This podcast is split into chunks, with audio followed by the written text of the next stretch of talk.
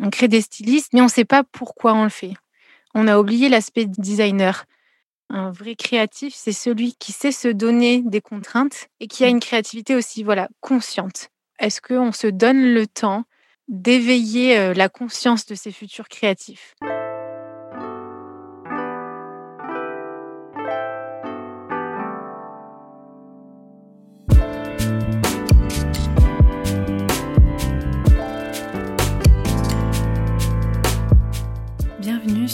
Qu'est-ce que la mode? Le podcast qui vous invite dans de multiples discussions autour de cette unique question Qu'est-ce que la mode? Je m'appelle Elsie Pommier, je suis designer de l'individu. J'accompagne les professionnels à travailler l'habillement comme un support d'expression et de communication. Dans ce podcast, je vous partage mes discussions avec ceux qui façonnent la mode. À la découverte de savoir-faire, de façon d'être, d'histoire et de culture, on comprend vite que la mode est loin d'être banale. Alors, retrouvez un épisode chaque lundi sur toutes les plateformes d'écoute. Vous pouvez aussi vous abonner à la chaîne et soutenir la production sur patreon.com slash qu'est-ce que la mode. Habillé, habilleur, bonne écoute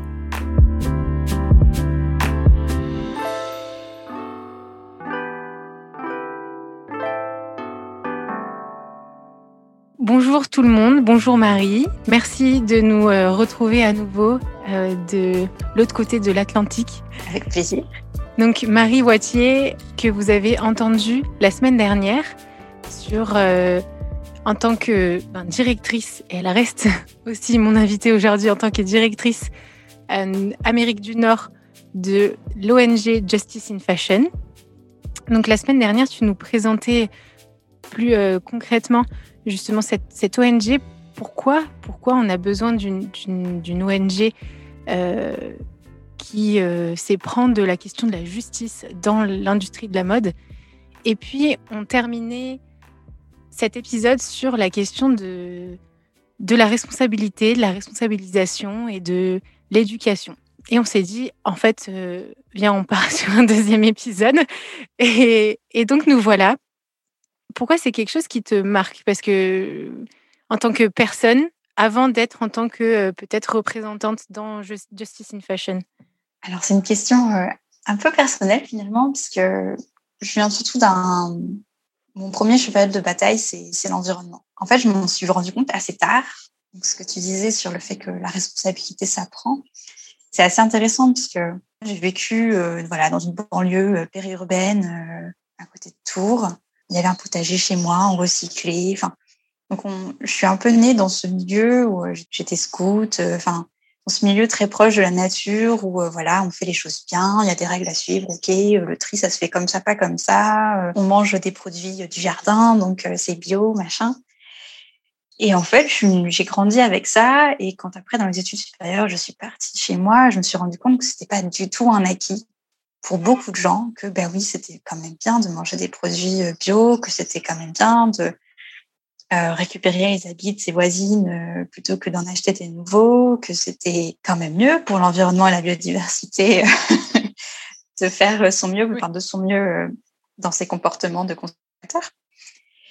Et puis là où ça a été vraiment un choc, ça a été en rentrant en école de commerce, donc à l'EM Lyon, où je me suis rendu compte que c'était non pas seulement pas euh, dans les habitudes quotidiennes, mais pas du tout une priorité. J'ai été choquée de voir que ben, l'association euh, étudiante euh, développement durable, dont été ensuite présidente, euh, comptait qu'une poignée de membres, quand euh, le ski club ou de grosses associations en comptaient plus d'une trentaine, en disant mais c'est quand même assez ahurissant. Mais en plus, moi j'ai intégré l'école l'année de la COP 21, donc disant bon bah c'est l'année là, il y a comme dit comme on dit ici, il y a un momentum, il y a un élan, il y a quelque chose qui nous porte, il faut que il faut qu'on y aille. Les accords de Paris, c'est fantastique, il y a tels engagements. Euh, bon alors qui n'ont pas été tenus, ne sont pas tenus, mais euh, mais voilà, je me disais mais il y a un bouillonnement et, rien ne se passe. Et en fait, je me suis dit bon alors finalement moi qui étais venue euh,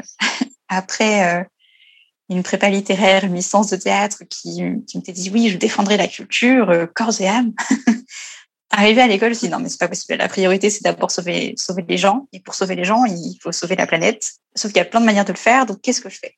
Je me suis dit, ah oui, ben, l'alimentation, ça marche déjà pas mal. Les gens, ils commencent quand même à manger bio, ils commencent à se dire, ah oui, il faut quand même faire l'agriculture régénérative, des choses comme ça, la permaculture, tout ça, c'était quand même, ça, avait déjà un peu fait son bonhomme de chemin. Et les vêtements, l'habillement, rien. La vision euh, de l'habillement écolo, c'était encore euh, les sarouels et, euh, et les et des habits très colorés qui sont pas forcément tout le monde et pas forcément faciles à porter dans un cadre professionnel. C'était la mode éthique qui était confondue avec la mode dite ethnique, en fait. Exactement, exactement. Et je me suis dit, mais c'est pas possible. On, on s'habille tous les, enfin, on mange tous les jours et on a compris qu'il fallait faire attention à ça. On s'habille tous les jours et pourtant on n'a pas compris qu'il fallait faire attention à ça aussi et que ça avait autant d'impact. Et puis finalement, bah, euh, ça coûte moins cher d'acheter un t-shirt que d'acheter euh, un kilo de tomates. Comment comment c'est possible? Enfin, qu'est-ce qui qu'est-ce s'est passé? Et comment ça n'est pas une priorité alors que finalement on consomme presque autant d'habits qu'on consomme euh, d'aliments. Et surtout, c'est autant en contact avec notre corps. Alors pas par l'intérieur, bien sûr, mais c'est en contact avec notre peau. Enfin, on est quand même. Euh, il y a aussi, si des gens mangent du bio pour des raisons euh, sanitaires et de santé, bah, à ce moment-là, euh, on peut aussi s'habiller mieux avec dans des matières plus responsables pour des raisons de santé. Si c'est ça l'argument qui fait que ça marche. Mm-hmm. Alors, je me suis dit bon, c'est ça, c'est ça qui va être ma, mon nouveau combat. Ça va être la mode. La mode, alors, responsable, il y a, y a, eu plein de, de, dénominations qui ont un peu évolué quand même. La mode responsable, la mode verte, on sait plus trop de quoi on parle. Euh, la mode circulaire, moi, c'est devenu... Euh, puisque bon, le développement durable, ça a quand même... Euh, ça, ça, a été très contesté voilà, sur les mm-hmm. dernières années. Donc, je me suis pas mal intéressée à la mode circulaire et puis... et c'est un peu là-dedans que je me suis lancée. Bon, je suis arrivée à Justice in Fashion parce que ça m'a j'étais tellement bouleversée par ce qui se passait avec le Covid que il a fallu que je fasse quelque chose, que en plus il se trouvait que j'avais du temps, donc euh, donc de toute façon il fallait en faire quelque chose. Et comme les enjeux environnementaux ne doivent pas être décorés des enjeux sociaux, c'est le même combat, donc j'y vais. Hmm. Voilà. À l'origine, moi, je suis plus venue du côté euh, voilà, économie circulaire. Euh. Ça fait beaucoup écho avec mon parcours. Et, et j'aime me dire que en fait, j'avoue que l'environnement, moi, c'est venu plus tard. J'ai grandi euh, alors, dans la campagne la plus profonde qu'on peut avoir en France. vraiment, euh, non, il y, y, a pire, je pense, mais euh, premier voisin à 3 km, voilà, les, les, écoles où on était tous les niveaux mélangés parce qu'on n'était pas assez nombreux. Donc j'étais remplie de, de, la nature, enfin notre espace pour, pour, pour jouer, c'était les champs, les champs de blé. on s'est fait peut-être un peu des fois engueuler par l'agriculteur, mais voilà. Donc la nature était, faisait partie aussi de mon quotidien, c'était normal en fait. Il n'y avait pas de barrière à part pour le terrain du taureau, il valait mieux. Voilà, mais pour dire que voilà, il n'y avait pas de, avait pas de barrière. Et quand moi je suis arrivée donc à, Lyon aussi, euh, voilà, c'était aussi un gros choc. Alors que vous savez, tous les auditeurs le savent que j'aime cette ville. Maintenant, j'ai appris à l'aimer, mais ça a été compliqué au début justement parce que j'ai vu un cloisonnement. J'ai vu que le jardin se et encore, on a eu un cadeau, on avait un jardin, euh, mais se terminait. Il y avait des cloisons, il y avait euh, des barrières et et puis, j'ai vu pour la première fois de ma vie des sans-abri. J'ai vu pour la première fois de ma vie des gens qui n'avaient pas de toit, qui n'avaient pas à manger, qui n'avaient pas de vêtements. Et ça a été un gros choc parce que moi, j'ai grandi en plus en communauté, donc euh, justement euh, mes parents avec d'autres étaient euh, dans la réinsertion sociale, étaient responsables pour cette réinsertion sociale de, de plein de parcours différents, de plein de personnes, personnalités, de parcours différents. Et en fait, J'étais choquée, j'avais, euh, enfin voilà, j'étais très très jeune et je crois que ça m'a marqué. Je me suis dit mais comment comment on peut être dans une si grande ville et ne pas avoir l'essentiel? Et après petit à petit j'ai rencontré, euh, enfin voilà, j'ai mes, fait mes études dans la mode et tout ça, puis je commençais à, à réaliser mais pourquoi? Pourquoi je vais dans ce monde-là? Euh, Il y a tellement de problèmes humains et tout ça. Et donc après je suis allée en Chine, je suis allée en Inde et en fait, j'étais vraiment troublée par l'être humain et ses conditions. Et je dis, mais, mais pourquoi, pourquoi le vêtement, en fait? Alors, pourquoi la mode? Pourquoi il y a quelque chose qui, qui fait que je veux m'engager là, en fait? Et puis, j'ai rencontré ensuite des gens très, très, très, très, très engagés pour l'environnement. Et je, je, fais une confession, mais j'ai été un, jour, on m'a engueulée parce que je, Je, n'étais pas pour l'environnement. Et j'ai réalisé qu'en fait, si l'humain va bien, l'environnement va aller bien en fait. Et, ça a été ma logique. Et du coup, bah, je me suis investie dans un atelier d'insertion. Euh, j'ai été responsable d'un atelier sur, euh, sur la banlieue lyonnaise où en fait, bah, il y avait des stagiaires de 16 ans jusqu'à ben, la réfugiée syrienne de 60 ans qui parlait pas très bien français, qui était bénévole. Et j'avais des salariés et tout ça sous ma responsabilité. Et en fait, tout mon travail n'a pas été de créer une marque, mais ça a été en fait de créer du lien ensemble et de créer une, équipe. Et en fait, c'est ce qu'on disait dans l'épisode précédent, c'est le dialogue. On ne peut pas créer, on ne peut pas confectionner si on est chacun dans son petit monde.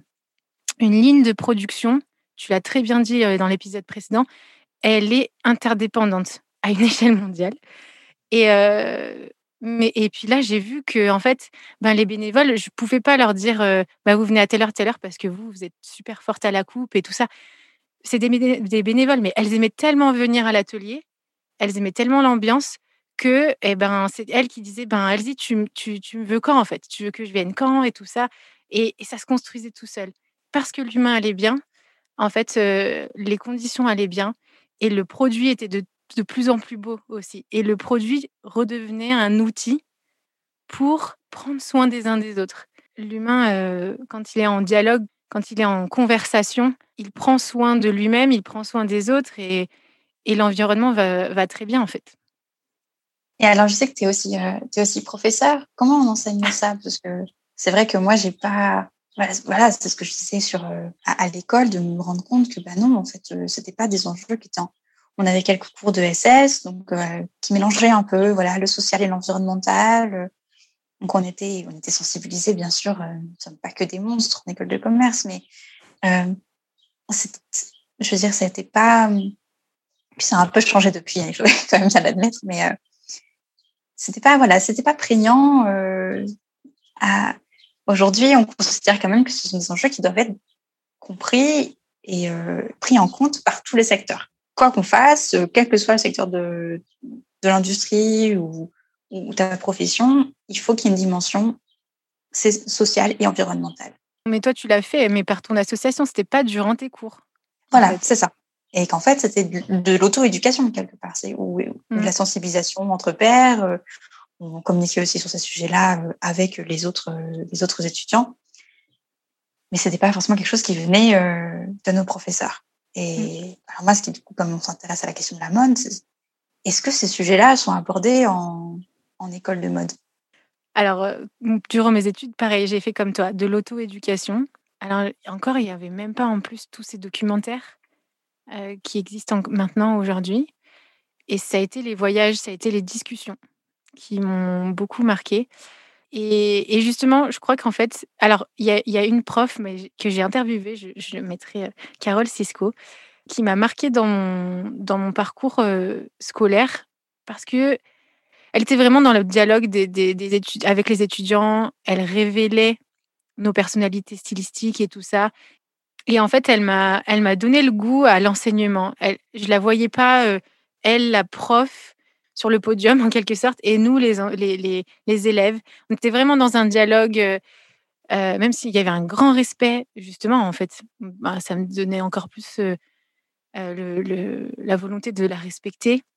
Et ça m'a tenu à cœur et je pensais pas un jour me retrouver prof. Et un jour, je me suis retrouvée dans son équipe d'ailleurs pédagogique. Et en fait, je me suis dit, mais moi, j'ai envie qu'on questionne qu'est-ce que la mode? La plupart, alors je vais faire une généralité en France, parce qu'en Angleterre, on, on, enseigne différemment, en Allemagne aussi, en Espagne aussi. On enseigne différemment, mais on enseigne aussi la mode différemment. Mais en France, on est très académique la théorie, il faut, faut, faire de la jolie mode, alors on, dessine, on, crée des stylistes, mais, mais on ne sait pas pourquoi on le fait. On a oublié l'aspect design, designer, donc façonneur, c'est-à-dire qu'on doit penser ergonomie, utilité du produit. Et c'est un produit qui fonctionne avec l'être humain, qui se fabrique par un être humain. Parfois, enfin, ça dépend du design de l'objet, hein, mais le vêtement, comme on l'a dit dans le précédent épisode, il se fait par, par des êtres humains et il, est utilisé par l'être humain. Et en fait, on oublie totalement parce que on pense tout de suite haute couture, la mode, c'est celle qui fait rêver. Mais on ne sait pas pourquoi on doit faire rêver. Et donc là, ben, on se retrouve avec les marketeurs et, et les chefs de produits tout ça quand on est, quand on est sur le marché de l'emploi et on, est tout choqué parce qu'on se dit ah mais c'est pas moi le chef. c'est pas moi qui c'est pas moi qui dirige l'équipe et qui dit eh ben il faut faire ça. En fait non, c'est les tableurs Excel. Ben c'est justement des gens qui sortent d'école de commerce. c'est eux les chefs de produits, c'est eux les qui sont dans le marketing, qui sont dans les tableaux Excel. Ça c'est pas notre outil. Effectivement, c'est marrant que tu dises ça parce que le Lyon, par exemple, a, donc, a été fondée en 1872. Quatre ans plus tard, elle a été rebaptisée École de commerce et de tissage de Lyon et il y a effectivement une, grosse, relativement longue histoire de enfin, l'industrie textile. C'est une industrie aussi. C'est pas il y a de la production, il n'y a pas simplement de la création. Ce serait effectivement euh, de, simplement de l'art s'il n'y avait que de la création, et donc pas utilitaire. Mais ça l'est. Les habits, les habits, ce sont aussi des habits, comme tu disais, qui doivent avoir une certaine économie. Et donc, pour les, puisqu'ils sont vendus, il faut pouvoir les vendre. Et donc, il faut des commerciaux pour ça. Et, et j'ai une petite question. Euh, comment on fait pour alors euh, intégrer euh, ces enjeux alors commerciaux, peut-être plus effectivement utilitaristes à une pièce qu'on crée Comment on, accepte, comment on prend en compte ces enjeux, ces enjeux commerciaux dans la création d'une pièce sans, rejeter la création Alors, toujours au sein de, de l'école, ben c'est ça qui est compliqué, c'est ça qui est problématique. C'est que on a très peu ce temps d'écoute. Déjà, on ne se pose pas la question, mais c'est quoi la mode? C'est quoi un vêtement? C'est pour qui? Et souvent, on se pose ces questions plutôt en, gestion ou dans ces cours-là. Euh, c'est qui ma cible? C'est quoi mon persona? Tout ça. Mais du coup, c'est complètement décorrélé de la partie création. Et il y a très, très, très peu de connexion, de liens entre ces matières et même parfois entre ces filières. J'en discutais avec une autre prof qui est dans une autre école que moi. Il y a, une, filière marketing de mode ou management aussi, mais qui est complètement séparée. Il n'y a pas de conversation avec ceux qui sont dans la création. Donc, création, et même ceux qui sont dans la création, ce qui est fou, ce qu'il faut savoir, c'est que c'est complètement aussi décorrélé des métiers de production. Euh, alors, il y a quelques grosses écoles où, oui, enfin, un vrai bon styliste, il doit savoir euh, coudre. Il doit avoir les bases de modélisme pour se dire, bah, ça, se monte comment un vêtement. Mais c'est rare et, les, nombres d'heures sont, sont très réduites. Donc, en fait, c'est problématique. Tu poses une, tu poses une bonne question et que j'aimerais justement euh, que, que, nos écoles entendent et qu'on arrête de surproduire aussi des, des, des, futurs soi-disant designers, mais qui ne sont pas du tout opérationnels et qui ne sont pas du tout en phase avec le monde de la mode d'aujourd'hui. Et j'aime rappeler, mes élèves, euh, s'ils m'entendent, souriront, mais j'ai dit un, un, styliste ou un, un métier de la mode ne fonctionne jamais seul et doit pouvoir discuter. Donc sortez vos idées, dessinez, dites-vous des mots, des mots, allez les chercher, allez chercher la définition, parce que il faut dialoguer. Et donc voilà, j'ai pas répondu à ta question, mais c'est ça qui est problématique. Et puis pareil pour, vous côté école de commerce, c'est fou parce que vous vous retrouvez de plus en plus dans le milieu de la mode et acteur dans le milieu de la mode. Mais est-ce que c'est conscient? Est-ce que c'est où on se dit ben c'est un produit comme un autre? On pourrait très bien vendre des confitures et ça fera la même chose. Ou, est-ce que vous êtes alerté ou initié à cette industrie qui est quand même très particulière? C'est une très bonne question. Alors, il y a effectivement, euh, ça va aussi beaucoup dépendre des sensibilités des profs et euh, de ce qui, ce qui leur tient à cœur. On, a une, on distingue quand même le marketing, les différents types de marketing. On a peut-être encore aujourd'hui à l'EMU, on est cours spécialisés en marketing liés aux produits du corps, donc ça va être les produits cosmétiques et les, et vêtements. Et donc, effectivement, on n'apporte pas la question de la même manière, puisqu'on est sur des produits qui, qui, sur lesquels on, on, projette, qui nous aident à nous projeter. Et donc, on a, c'est un peu différent. Mais les questions de, production textile, qui sont quand même majeures et phares, puisque c'est là que le gros du travail, il est quand même dans la production, que ce soit euh, quand on abat des vaches pour leur cuir, ou quand euh, on fait pousser du coton, ou quand on, on, assemble, on fait de l'assemblage ou du tissage. Tout le gros de la mode, en termes de masse salariale, il est sur euh, ce que nous, on n'apprend pas finalement à l'école, ou très peu. Enfin, on a quelques formations qui font, euh, qui enseignent, enfin en tout cas pas en, école de commerce, surtout pas. Mais il y a quelques formations qui, qui forment des, alors des ingénieurs textiles, mais aussi des, des, des CAP, de la, des métiers de la mode qui permettent d'avoir des, personnes capables de confectionner vraiment des vêtements. Mais euh, sur la grosse partie qui, du coup, doit être nécessairement euh, externalisée et délocalisée, euh, on, reste complètement aveugle, en fait. Et effectivement, ce dialogue-là que tu prônes, il se perd aussi là. Et, et c'est un choc, alors pas seulement, effectivement, ça peut être un choc pour les designers, mais c'est un choc pour quiconque veut travailler dans la mode après avoir appris à l'école sur son banc avec son petit ordinateur, avoir écouté quelqu'un nous parler de la théorie, on se rend compte qu'on négocie euh, pour une grande marque française, on va négocier euh, le prix à la pièce, on va essayer de le faire descendre à 14 centimes plutôt qu'à 15 parce que euh, bah, c'est quand même sur des millions de pièces, c'est quand même une sacrée économie. Et c'est aberrant, c'est aberrant de devoir négocier. Euh, on perd complètement cet intérêt même pour un qu'il y a pour un designer à dire bah voilà moi ce produit-là je veux qu'il soit beau, je veux pas me retrouver à négocier son prix, son coût pour un centime alors que je sais que les conditions de travail ne sont pas décentes. Encore une fois, c'est cette question de boîte noire et de, de bruit-là, bah, on n'y a pas accès, on ne sait pas. Et effectivement, il faudrait pouvoir sortir les étudiants de leur euh, zone de confort, parce que c'est un terme qu'on aime tellement, et leur dire allez parler à tout le monde, à tout le monde et n'importe qui, surtout à quelqu'un avec qui vous auriez jamais pensé euh, converser. Allez les voir et leur parler, allez les observer.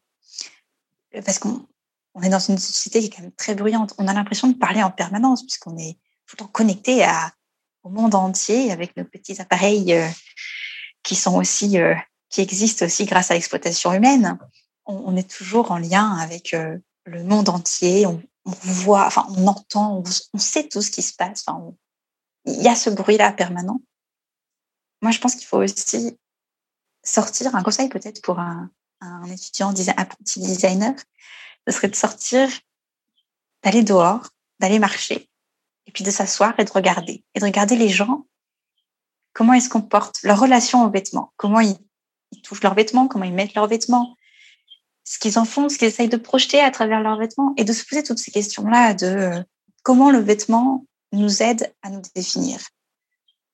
Et ça, ça implique pas de parler. Alors bon, ça va dans cette idée de dialoguer dans le sens où il y a une interaction, mais plus en, en tant que récepteur que observateur passif et attentif de ce qui l'entoure. Et je pense qu'il y a un exercice assez intéressant à faire là c'est la base de la créativité. Ça, observer, regarder, analyser, se questionner. Mais comme on en parlait euh, tout à l'heure et on en parlait euh, aussi dans le précédent épisode avec euh, Audrey Millet sur le livre noir, il n'y a pas le temps, il n'y a plus le temps. Donc la création n'existe plus. Et, on croit créer, c'est comme quand, comme tu disais, on croit parler, on croit discuter, mais est-ce qu'on discute vraiment? C'est du bruit constant. Et à un moment donné, il faut élaguer et se dire attendez, hop, je reviens et j'observe, je, contemple. Et la contemplation, c'est le meilleur moyen d'apprendre, d'apprendre de soi, d'apprendre de l'autre, et c'est se questionner. Dans une école de mode idéale, comment on crée? L'occasion du dialogue et de l'observation, de la contemplation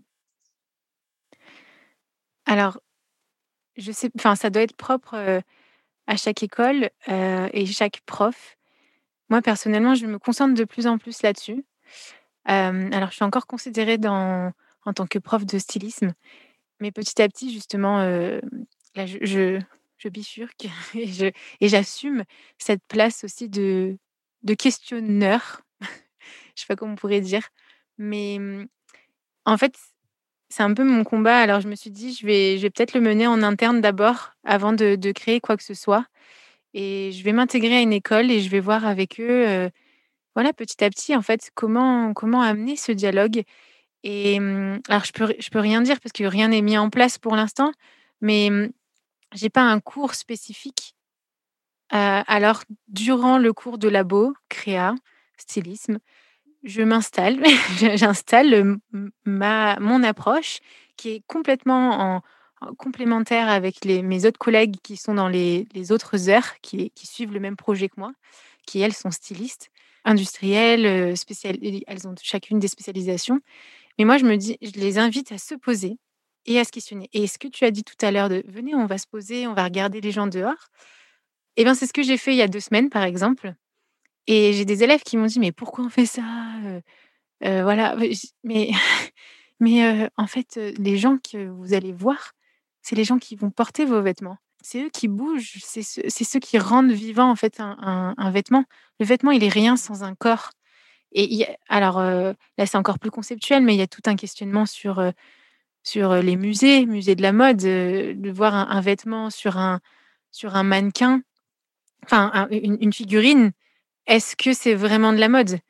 Alors oui, c'est de l'archive, c'est beau parce que c'est des savoir-faire. Mais aujourd'hui, est-ce que on aura un musée de la mode de, des années 2020 donc pour revenir à cette question, c'est ben, j'installe, j'instaure des temps de questionnement et, et je les embête vraiment, je le vois. Hein. Je le vois que je les embête vraiment à poser toutes ces questions. Et pour l'actu, enfin là, on, travaille sur un carnet de tendances. Mais d'où ça vient Les tendances? Alors je leur dis, mais on n'est pas voyant, on n'est pas prophète, c'est de l'observation. C'est fou. Je me dis, ils ont la vingtaine. Alors, il y en a qui, voilà, ça les aiguise, ça leur curiosité. Ils se, ils se disent vraiment, c'est top. Mais c'est vraiment dur. C'est dur de, parce qu'on n'est pas encouragé à questionner, à observer. Encore un, autre petit exemple pour te dire, euh, des fois, je, leur dis, alors avant de vous plonger dans votre ordinateur et recherche d'images et je ne sais quoi, on arrête tout et on, on, enlève ce mur devant, les yeux. Prenez votre carnet, je sais que c'est pas le sujet, et on va faire des, on va faire des croquis de ce que vous observez là dans la salle, mais aussi essayer de repenser à une personne que vous avez croisée hier. Et j'ai des élèves qui m'ont dit mais mais moi je me souviens pas, mais moi je regarde pas les gens.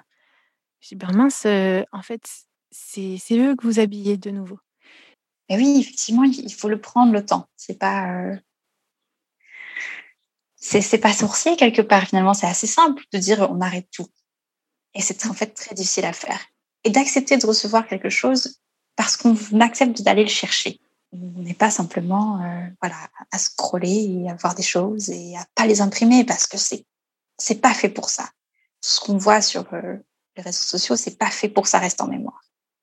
Et ça nous apprend. Et ça, ces réseaux sociaux nous apprennent, nous apprennent la déconcentration. Et si on n'arrive plus à voir les gens euh, qu'on croise dans la rue, c'est parce qu'on a notre cerveau s'est habitué à passer à autre chose. Et effectivement, il c'est, très pour, pour, sensibiliser aussi, je veux dire, euh, devenir sensible, sensible euh, aux questions de bah, légales, mais aux questions sociales et environnementales dans la mode. Ça demande, ça demande du temps, ça demande de, la réflexion, d'aller chercher l'information et d'aller et de se confronter à des choses qu'on n'a pas forcément euh, envie de voir, auxquelles on n'a pas forcément envie d'être confronté. C'est dur, c'est une réalité. Euh.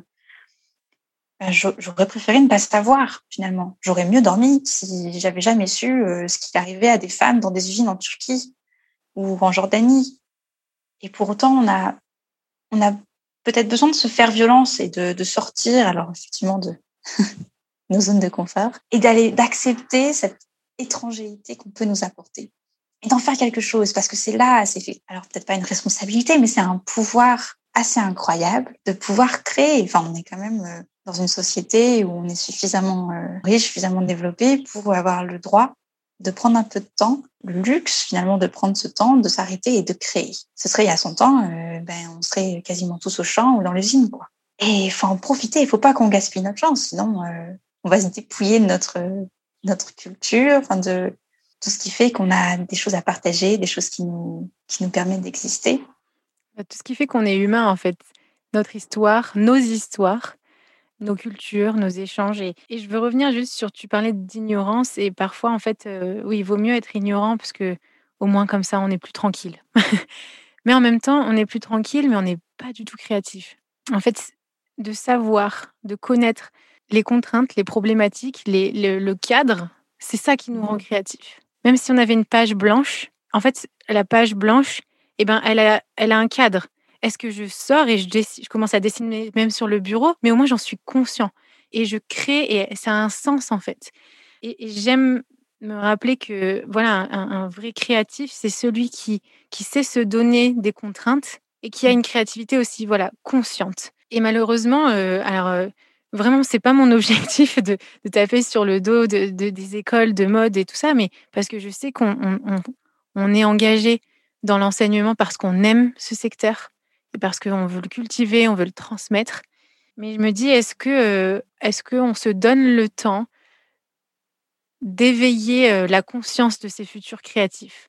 Est-ce qu'on a des modules justement sur les systèmes de mode, les droits comme Justice in Fashion, sur euh, la législation, sur euh, le, procédé, le procédé déjà. C'est bien de pouvoir créer, mais euh, comment on fonctionne, avec qui, quelle est, le, quelles sont, quelle est la chaîne de production, comment ça se passe de l'idée jusqu'à la, jusqu'à la boutique et jusqu'à même au client. Et, après le client, qu'est-ce, que ça, qu'est-ce qui se passe aussi? C'est cette conscience dont on a vraiment besoin dans l'éducation et dans la transmission, dans le partage et, c'est comme ça qu'on peut être responsable, en fait. C'est un, mot qu'on utilise souvent en mode responsable. Mais mmh, voilà, la responsabilité, c'est ce qui fait que c'est la preuve qu'on est libre, en fait. Toute liberté exige de la responsabilité et toute responsabilité s'apprend. Voilà, donc on, est, on a une conscience. Il ne faut pas qu'on l'efface. Faisons face à ça. Et c'est comme ça qu'on va pouvoir apprendre, c'est comme ça qu'on va faire ressortir toute la beauté de l'être humain, de prendre soin des uns des autres et de se dire, euh, OK, cette personne, elle elle peut pas être la solution pour sa situation. Par contre, moi, j'ai cette liberté-là dans mon pays. Qu'est-ce que je peux faire pour euh, se soutenir et pas être le sauveur? Parce que de nouveau, ben là, ce serait hiérarchisé et apprendre en fait ça, c'est apprendre. Ça, c'est découvrir. Et ça se fait pas seulement dans les écoles, mais ça se fait tout au long de notre vie. Mais malheureusement, on ne se donne pas le temps d'avoir cette dynamique dans, les écoles. Et de la même manière que, effectivement, sur cette question de quelle est la personne qui va porter le vêtement, donc j'ai une, responsabilité vis-à-vis de cette personne, quelle est la personne qui va faire mon vêtement? Et revenir un peu aussi au côté sensoriel, pour les personnes qui portent, bien sûr, mais pour les personnes qui font, si vous voulez proposer un, vêtement qui a des sequins, il faut se dire que les sequins sont tous cousus à la main. Euh, si vous voulez euh, proposer un habit qui est euh, en soie ou enfin voilà des matières assez particulières, c'est très pénible de, coudre de la soie par exemple. Ça glisse tout le temps, c'est insupportable. Et c'est des choses. Alors même si on n'est pas soi-même un, un, couturier, on peut on peut imaginer que voilà, la personne qui va porter le vêtement va passer du temps avec, mais la personne qui va coudre le vêtement va aussi passer du temps avec, elle va aussi beaucoup interagir avec ce vêtement. Et donc, on pourrait imaginer aussi un, designer, euh, un styliste qui, pense à tous ceux qui portent la responsabilité de ce vêtement. Et donc, les personnes qui, s'habillent avec et qui les confectionnent. On a une énorme responsabilité, comme tu le disais, mais c'est effectivement euh, une très belle forme de liberté peut-être en point final pour cette magnifique, ce magnifique, cette magnifique conversation, c'est que cette responsabilité, on est, en, ce moment, on est vraiment dans ce mouvement de mutualisation, de partage aussi. C'est ça qui me rend aussi, qui nous rend espérantes, toutes les deux, je l'entends. Hein, et en fait, c'est que face à cette responsabilité dont on parle, si on se dit tout si on se voit tout seul, c'est sûr que c'est effrayant, effarant, impossible. Mais si on se rappelle qu'elle est partagée, déjà rien que, comme tu disais, entre celui qui fabrique et celui qui le porte et celui qui le pense, déjà on est trois. Enfin, souvent on est trois. et bien plus, euh, on le sait maintenant dans le. Euh, et ben elle est moins effrayante en fait. Elle est beaucoup moins effrayante cette responsabilité.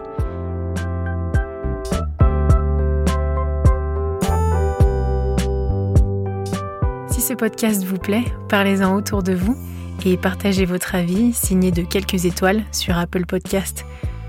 Vous pouvez aussi soutenir Qu'est-ce que la mode sur patreon.com. Et oui, ça se fait pas tout seul, mais avec des contributions à partir de 2 euros, vous faites perdurer ce podcast et à gagner en qualité de production. Je vous remercie en tout cas pour votre écoute, votre soutien, toutes ces discussions sur LinkedIn et Instagram. Toutes ces rencontres sont vraiment édifiantes. Encore merci et habillez, habilleur. À la semaine prochaine.